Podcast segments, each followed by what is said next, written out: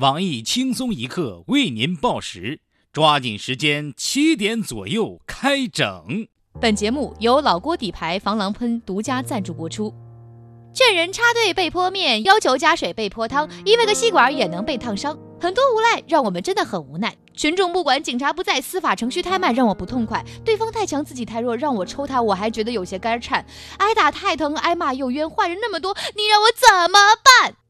当了个当，当了个当！你问我拿这些坏人怎么办？我说让他尝一尝，尝一尝这老锅底牌防狼喷。老锅底牌防狼喷开创性的将传统的傣族泼水技法和四川、重庆、北京等地的火锅锅底相结合，传统工艺、当代科技，历时数年，终于研发出全新一代的老锅底牌防狼喷。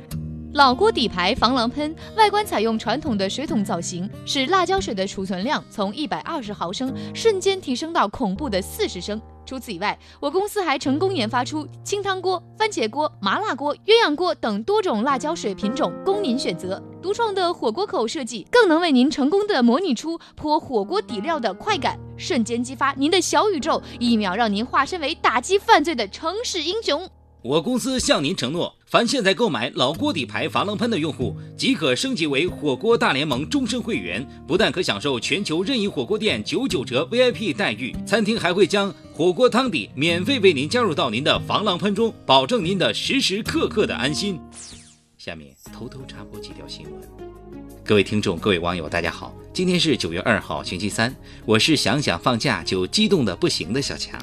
大家好才是真的好，小强太不会说话了。应该说放假又有几天见不到大家了，真是有点小伤感。我是小桑，欢迎收听新闻七点整。今天要整的主要内容有：河南安阳市纪委监察局通报，汤阴县气象局局长张朝辉和女下属郝某多次发生不正当关系，经组织研究决定，给予其严重警告处分。我台评论：想想因为电脑里存黄片被开除的白领。不得不感叹，果然还是组织仁慈。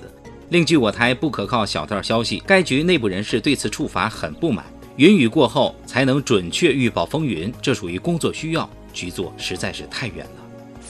重庆女司机加完油后，随手将钱包扔到了车顶，结果汽车在一路飞驰中一路洒落钞票。我台直男癌晚期患者从来都瞧不起女司机的单身屌丝鲁大炮，看完新闻后也不禁感慨。事实证明，远离女司机果然是个错误。现在流行各种泼，真是有够吓人。近日，赵小姐因为提醒一男子排队取餐，结果却遭男子泼面条报复。我在评论：对于插队的人，我们能理解，插队就是为了赶时间，可能人家的时间真的不多了。江西县最牛违章车，三年违章记录二百五十三条，扣八百四十六分。网友感叹：能活下来也真是奇迹。高人不愧是高人，这个分数都可以让我考上清华北大了。台湾男子假扮广告公司老板，趁机迷奸多名大陆男模，并致一人死亡。日前，台湾士林法院作出判决，判决该男子有期徒刑十八年零六个月。我台稍懂一点法律的小编东子对此充满担忧，把他关起来，把他关起来，岂不是如鱼得水？郑州胡女士日前状告某网络运营商，称由于家中断网，而运营商又未及时修理，导致自己不能操作股票，结果股票暴跌六十多万，要求运营商赔偿。我台资深金融专家黄博士分析认为，这两个月的股市就像过山车，断网行为说不定恰恰是挽救了你，本来是要血本无归的。南京火锅店搞促销，裙子越短折扣越大，裙摆距膝盖三十五厘米，最高折扣二点五折。我台因为天生腿短，所以吃饭也遭到歧视的鲁大炮认为，这不单单歧视了腿短的，也为服务员泼汤提供了方便。据悉，我台爱占小便宜的居委会傅艳杰傅大妈，为了打折，竟只穿了条丁字裤去吃饭，结果真给打折了，不过是腿被老板娘给打折了。美国加州大学欧文分校和澳大利亚的研究员近日在实验室内成功的将一颗煮熟的鸡蛋变成了生鸡蛋。我台资深生物专家黄博士认为，熟鸡蛋成功完成出厂设备的意义巨大，这明确的指出了煮熟了的鸭子真的可能会飞。不过，我台资深美食专家胖边认为，熟鸡蛋变成生鸡蛋还属于低端技术。我每天早餐能把鸡蛋变没，那才叫本事。有消息称。美国总统奥巴马将与贝尔一起赶赴阿拉斯，参加为期三天的名人版荒野求生。我台野外求生专家黄博士分析，逼急了奥巴马都敢吃的贝爷，可能得到历史上最珍贵的食材——真总统套餐。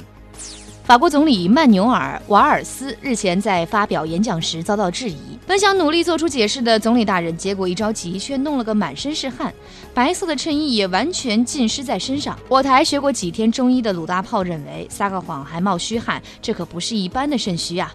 这种人在我们这儿当个村长都不配。美国华裔酒保在机场捡到二十美元，随手买的彩票竟然中了一百万大奖。我台刚刚从朝鲜成功减肥归来，已经极度厌恶美帝的旁边表示，每个国家的彩票广告都是煞费苦心，用心良苦。不过别人捡钱去买彩票，我捡钱去买吃的，这或许都是我中不了大奖的原因吧。下面请听详细新闻。无形的装逼最为致命，这个装逼我想给打满分。风靡世界的沙盘游戏《我的世界》创始人马库斯·博松日前在推特上表示，自从自己成为百亿富翁后，他就感到了前所未有的孤独。巨额财富让自己感受不到挑战，只有无尽的空虚。见人就是矫情，有实力也不能臭嘚瑟。我台同样拥有巨额财富，但从来不感到空虚的李天二表示，百亿资产就这点钱也敢叫空虚？那我兄弟王思聪岂不是空旷了？就烦你们这些没见过世面的外国人。空虚的话可以帮助别人，例如可以来中国扶老奶奶过街，要不然就来 A 股玩玩。钱没了，你就会又有了奋斗的理由。土豪的苦恼也是众人的苦恼。面对空虚的百亿富翁，我台鲁大炮第一时间表示，虽然身为屌丝，但自己也能理解这种痛苦，因为自己也曾一夜暴富，金钱美女享用不尽，这种纸醉金迷式的生活实在让人感觉空虚。当然，尤其是清晨醒了之后，感觉更为强烈。所以，请把钱给我，让我去承受这空虚寂寞的痛。假作真是真亦假，学生女性化成为判断学生是否努力学习的新标准。临近开学，江苏王女士向我台反映，虽然儿子李雷学习越来越努力，但他的行为却越来越娘。以前的变形金刚，现在玩着玩着就玩成了芭比娃娃。不但小男孩如此，连班上的小女孩也发生变化。以学习刻苦的韩梅梅为例，虽然还是小学生，但已发育出了 D 罩杯的傲人身材。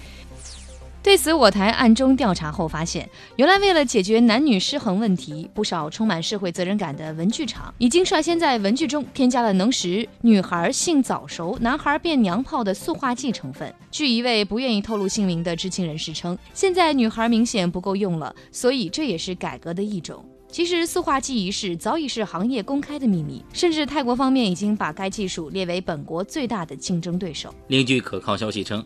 由于塑化剂的摄入含量和孩子接触文具的时间成正比，目前已经有不少学校将男孩是否娘炮、女孩是否性早熟作为判断学生是否努力学习的重要标准。有传言称，曾有校长私下直言，那些二十好几、胸还一点点的女孩根本没资格抱怨，这都是他们当年不用功学习、不写作业种下的恶果。看看人家柳岩，努力学习，天天丰胸。今天的新闻七点整就先整到这里。轻松一刻主编曲艺，写本期小编东子将在跟帖评论中跟大家继续深入浅出的交流。明天同一时间我们不整。